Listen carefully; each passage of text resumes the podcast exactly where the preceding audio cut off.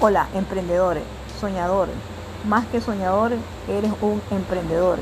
Objetivamente, naciste con la fuerza y el diseño para ser un emprendedor. Aunque haya tormentas, rayos y truenos en el camino para llegar al éxito de tu emprendimiento, podrás caer, pero te tendrás que levantar.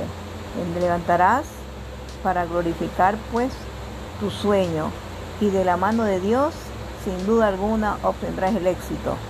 No te entristezcas cuando haya circunstancias o lugares oscuros donde aparentemente no podías lograr tu sueño y tu éxito de tu emprendimiento. Siempre levanta las manos al Creador que el Eterno sabrá el momento, el día y la hora de abrir las puertas del universo para que se cumpla tu sueño de emprendimiento y tu éxito. Y dándole gracias a Dios, seremos siempre agradecidos y obtendremos todo de parte de Dios.